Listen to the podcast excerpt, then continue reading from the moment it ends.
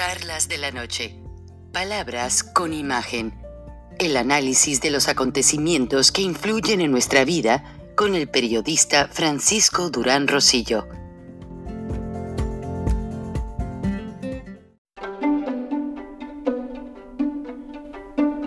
Frank Durán Rosillo eh, te saluda y los saluda a todos ustedes, su amiga María Celeste Raraz, para invitarlos a que se suscriban a mi canal de YouTube María Celeste Raraz, tal como mi nombre, donde les informo todas las semanas eh, sobre entrevistas que tienen un tema que ayuda a mejorarnos como personas y de paso son interesantes.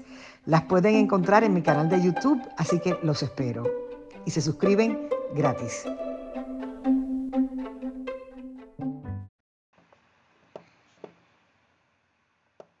Recording in progress.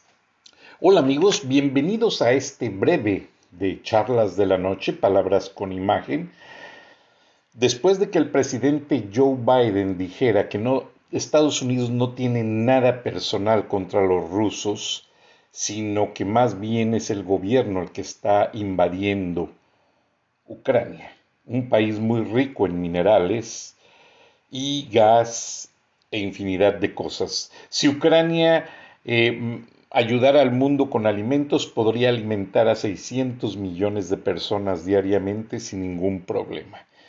Entonces, aparte es la puerta más grande de la Unión Europea. Y esta ex república socialista soviética, donde estuvo, está la planta de Chernobyl, pues cuenta con la gente más educada de Europa.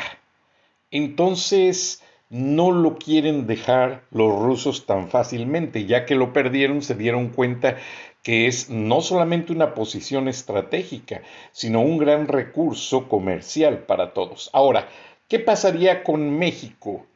Si Putin, porque ayer desconectaron el Internet y eso provocó gran incertidumbre en Ucrania, si Putin entra formalmente con sus tropas, rusas a invadir Ucrania, se viene pues no solamente un ataque de la OTAN, a la que se han integrado ya más de 8.000 soldados norteamericanos, franceses, ingleses, etcétera, sino que Estados Unidos estratégicamente presionaría a México para que Andrés Manuel López Obrador dejara la presidencia. Sí, señoras y señores, de los reportes de inteligencia se desprende lo que Estados Unidos tiene contemplado hacer si se viene esa invasión rusa a Ucrania. ¿Qué correlación existe?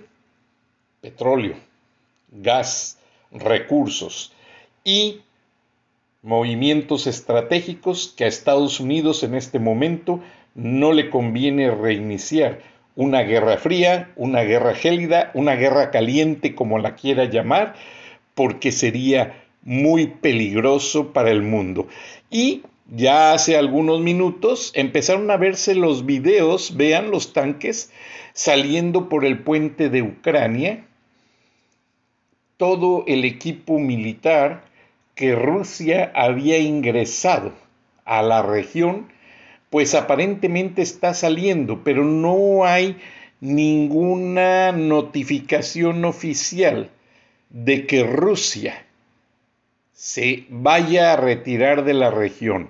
Los soldados rusos siguen rodeando la frontera de Ucrania y seguiremos informando, pero lo más importante es que si se da la invasión a Ucrania por parte de Rusia, Estados Unidos va a tener varios blancos en el mundo. Uno de ellos, México. Gracias, buenas noches y nos escuchamos y nos vemos mañana. Hasta entonces. Recording stopped.